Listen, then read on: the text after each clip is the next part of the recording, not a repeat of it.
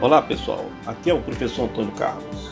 Estou aqui mais uma vez para apresentar o Urbanismo no Podcast. Hoje é sábado e todo sábado é dia de urbanismo no podcast. O assunto da nossa entrevista de hoje é paisagismo. Paisagismo é um assunto bastante interessante, até porque interessa a todos, né? Faz parte da cidade, faz parte do nosso dia a dia. Então vamos começar a nossa entrevista. Mas antes, vou apresentar o nosso convidado. Nosso convidado de hoje é Pedro Mergulhão, arquiteto pela Universidade Federal do Pará, mestre em desenvolvimento urbano pela Universidade Federal de Pernambuco e doutor em urbanismo pela Universidade Federal do Rio de Janeiro. É professor pesquisador na Universidade Federal do Amapá. Esse é o nosso entrevistado de hoje, Pedro Mergulhão. Para começar nossa entrevista, vamos falar de paisagismo e jardinagem. Muita gente confunde paisagismo com jardinagem. E a confusão é compreensível, né? Já que já que uma área está diretamente ligada à outra. Muitas vezes jardineiros são confundidos com paisagistas. Afinal, qual é a diferença entre paisagismo e jardinagem? Você poderia explicar essa diferença? Por favor. O termo paisagismo deriva modernamente no contexto ocidental das pinturas clássicas do século XVII, de cenas campestres. Assim, os artistas dessa época, como Claude Lorrain, Nicolas Poussin, Bruegel, Rembrandt na Europa, e Franz Post, Caut, Debré, Tonet no Brasil, holandês e português, ficariam conhecidos como pintores de paisagens ou paisagistas. Assim, das pinturas, as paisagens seriam reproduzidas nos jardins privados das elites e nos espaços públicos, condizentes à estética clássica dos jardins franceses e ingleses, e que se constituiria a linguagem eclética dominante na primeira metade do século XX no Brasil. Desse período se destacam a criação de espaços públicos em cidades brasileiras e as profissões de jardineiro e do urbanista paisagista, como o mestre Valentim Glasiu no, no Rio de Janeiro. Agora, não podemos esquecer que até então, tanto o jardineiro como o paisagista tinham sua escola de vida e de ofício no jardim, isso se procedeu com os mais célebres jardineiros e paisagistas, como André Lenôtre na França, que era filho e neto de jardineiros, e Buller Max no Brasil, é, jardineiro aprendiz do paisagista, é, perdão, é, jardineiro aprendiz de paisagista no, no jardim de rosas de sua mãe. Em realidade, eu diria que, em essência, o jardineiro e o paisagista são só isto porque ambos trazem em si o amor pela natureza. O resto é especialização na modernidade, que de certo modo criou uma dicotomia entre a teoria e a prática e limitou o conhecimento mais geral, o que, aliás, é, se não de domínio, mas pelo menos de interesse do verdadeiro profissional, seja ele jardineiro ou paisagista. Bom, acho que foi bem explicado essa, essa questão do paisagista e do jardineiro. Depois dessa contextualização toda que você fez, eu acho que ficou bem claro. Existem diferentes tipos de paisagismo e cada um deles cumpre uma função bem específica. Para o campo, existe o paisagismo rural. Na cidade, o paisagismo urbano. E ainda existe também o paisagismo de áreas de áreas internas. Gostaria que você explicasse o objetivo de cada um deles. Bom, a atribuição tipo, conforme os autores denominam com base no estudo da arquitetura e da cidade, estaria relacionado âmbito, no âmbito do paisagismo à morfologia urbana e suas componentes físicos espaciais, particularmente as áreas livres. Em linhas gerais, a teoria e a prática em paisagismo, equacionados em princípios éticos, no conhecimento, em políticas e na conciliação do tempo e no espaço, deve nortear em escalas e métodos o planejamento, o projeto, a execução e a conservação é, em intervenções paisagísticas. Então não se pode dissociar, guardadas as devidas proporções e contextos, a escala privada ou pública dos espaços livres e as escalas. Isso porque, ilustrando metaforicamente o tema, ao planejar um espaço para o lazer doméstico no dominical, por exemplo, com jardins, piscina, deck, churrasqueira e demais acessórios, não podemos esquecer que os componentes dessa paisagem estão relacionados a paradigmas, movimentos e resultados que ultrapassam a fronteira da casa. Então, seja em qualquer temática de intervenção paisagística, deve-se pautar modos de vida e seus reflexos na coletividade, dos espaços e das paisagens e que esses são construídos e compartilhados por diversas formas de vida. Obrigado, professor. Agora vamos falar um pouco sobre a cidade, o paisagismo e a população. Você poderia falar um pouco sobre os benefícios para as cidades e para a população que o paisagismo em espaços públicos pode proporcionar? Eu me referiria a espaços livres, e nesses a elaboração de projetos de paisagismo. Paisagismo. Assim, só vejo benefícios na criação de espaços livres nas cidades. Em linhas gerais, as cidades são morfologicamente constituídas por cheios e vazios. Os cheios são definidos pelas edificações e os espaços vazios pelos espaços livres, públicos e privados, como as ruas, as praças, os elementos hídricos. Então, esses espaços definem formas e funções nas cidades, expressando culturas e particularidades políticas, econômicas e sociais e ao longo do tempo e, sobretudo, incidem sobre a eficiência estrutural e sistemática e no funcionamento da cidade. Além disso, podemos ainda citar outras relevâncias na criação de espaços livres na cidade, como a ecológica, ambiental, a estética, psicológica, patrimonial e identitária. Ou seja, essas e outras atribuições, compartilhadas ou não, contribui para o reconhecimento da paisagem, a conservação do lugar e a qualidade de vida das pessoas.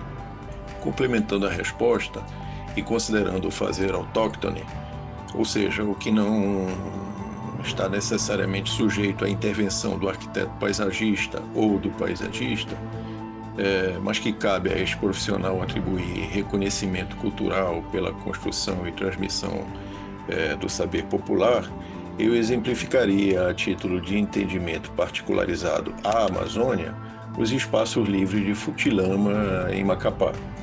Esses espaços se formam na vazante do rio Amazonas e são naturalmente apropriados pela comunidade para a prática do futebol.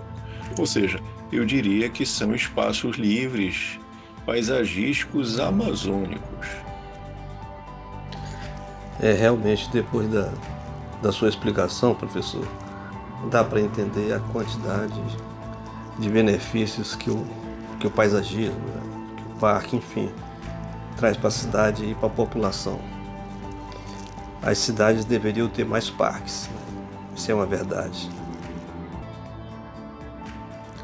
Vou pegar agora o Central Park como referência para me fazer mais uma pergunta para você. Um dos primeiros exemplos de arquitetura paisagística que pode ser encarado é, como um serviço público foi o Central Park, em Nova York. Uma obra com objetivos bem definidos em, em direção à população. Você conhece algum parque na região norte que sirva como referência em arquitetura paisagística? Se conhece, pode fazer alguns comentários sobre o mesmo, destacando suas qualidades. De igual importância na criação de espaços públicos pioneiros, nós temos no Rio de Janeiro o Passeio Público. E foi criado ainda no século XVIII pelo artista e arquiteto Valentim da Fonseca e Silva, o mestre Valentim, já anteriormente aqui citado. Na região norte, o universo é extenso. Há exemplos relevantes do ponto de vista da representação da paisagem cultural amazônica em espaços públicos de períodos e categorias diversas, nas capitais e nas cidades médias e pequenas. São jardins, arborização urbana, cemitério, praças, bosques, parques, jardim botânico, horto municipal, mercados, espaços de orlas, conjuntos esportivos, embarcadouros, campo de pelada, etc. É difícil de estabelecer aqui um apanhado desses espaços em razão da, da diversidade, como eu disse, e que, mas que, que se constitui um necessário universo temático é, ao desenvolvimento de pesquisas e, e estudos. Em Belém, a cidade que é pioneira na região, vários exemplares ainda estão presentes na paisagem desde o período colonial, é, como a Praça da Sé, a atual Praça Frei Caetano Brandão. É, já no período denominado Belle Époque na Amazônia, nós temos uma, uma variedade, uma série de outros exemplos, como a Praça Batista Campos e o Bosque Rodrigues Alves. E atualmente é o Jardim Botânico da Amazônia, Bosque Rodrigues Alves. Já no período moderno, por exemplo, tem-se a Praça Justo Germont e a Praça Heróis da Marinha. E no século XXI, tem-se vários exemplos eh, do que eu denomino uma retomada da Belém paisagística. É, desse período, o projeto pioneiro é, é a Estação das Docas, e que deu origem a uma leva de outros projetos, tanto na cidade como na região amazônica. O grande aporte dos projetos contemporâneos é, é a proposta de resgate da paisagem local de rio, floresta e construída, a paisagem construída ainda que predominantemente de forma contemplativa ou representativa, nesses projetos buscou-se conciliar os elementos naturais com o patrimônio histórico arquitetônico. É, já em termos de arquitetura paisagística, em geral, o estudo demanda a contratação de arquiteto paisagista, que deve coordenar uma equipe multidisciplinar que irá realizar estudos de solo, relevo, recursos hídricos, massas vegetativas, manchas urbanas, estudo socioambiental, de viabilidade econômica, etc., e relacionar o recorte do estudo a outras escalas, por exemplo, a cidade, a região e assim sucessivamente. Em Belém, eu diria que dos exemplos mais relevantes nesse contexto são o Bosque Rodrigues Alves, que, ainda que concebido com base em conceitos clássicos, possibilitou a preservação, ainda no presente, de floresta nativa em meio urbano. Um outro exemplo é o Mangal das Garças. Este possibilitou a recomposição do Aningal às margens do rio Guamá. E um terceiro exemplo é o Parque do Utinga. Este por ser uma unidade de conservação e por abrigar floresta e os mananciais dos lagos Água Preta e Bolônia, que são responsáveis pelo abastecimento hídrico da região metropolitana de Belém. É, realmente Belém é uma cidade que tem bastante parques e realmente é um benefício para a cidade e são parques que são admiráveis também.